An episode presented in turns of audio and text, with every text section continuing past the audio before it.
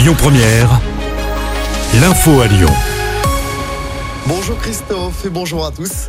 À la une à Lyon, on en sait plus sur le gros dispositif de sécurité spécial Coupe du Monde de rugby. Cinq matchs vont se dérouler en 12 jours au Groupama Stadium. Premier match, dès dimanche soir, l'Australie affronte le Pays de Galles. Chaque jour de match, jusqu'à 750 policiers nationaux seront mobilisés, ainsi que 300 CRS, une centaine de gendarmes et un millier d'agents de sécurité. Au total, 150 000 spectateurs sont attendus à Lyon pendant la Coupe du Monde.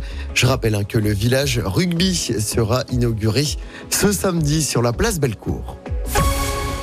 Réouverture repoussée pour l'école de Villefranche infestée par des punaises de lit. L'école primaire Albert Camus qui devait initialement rouvrir ce matin, mais la date a été repoussée. L'établissement qui a fermé ses portes en début de semaine rouvrira lundi prochain. Une solution de garde est proposée aux parents. C'est une journée justice morte aujourd'hui à l'appel des greffiers. Les syndicats demandent le passage de tous ces professionnels en catégorie A de la fonction publique avec à la clé une meilleure rémunération. Cette journée justice morte se déroule à Lyon et partout en France. L'actualité, c'est aussi ce grave accident. Hier après-midi, à Dessine, un homme à scooter a été renversé par une voiture. Ça s'est passé au croisement entre l'avenue Jean Jaurès et l'avenue Franklin Roosevelt.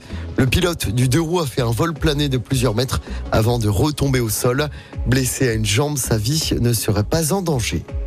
Et puis après un dîner fastueux hier soir à Versailles, Charles III sera tout à l'heure devant le Sénat pour un discours à la tribune. Une première hein, pour un souverain britannique. Charles III est en visite en France jusqu'à demain. On passe au sport en football. La bonne entrée en matière de lance en Ligue des Champions. Match nul un partout hier soir sur la pelouse du FC Séville. Dans l'autre match du groupe, Arsenal a étrié le PSV Eindhoven 4 à 0. Ce soir, place à la Ligue Europa avec notamment le déplacement de Marseille sur la pelouse de l'Ajax Amsterdam. Marseille en pleine crise interne. L'entraîneur Marcelino a officialisé son départ suite à une réunion houleuse lundi avec les supporters marseillais. Et puis la Coupe du Monde de rugby, mais cette fois côté terrain. Troisième rendez-vous des Bleus ce soir.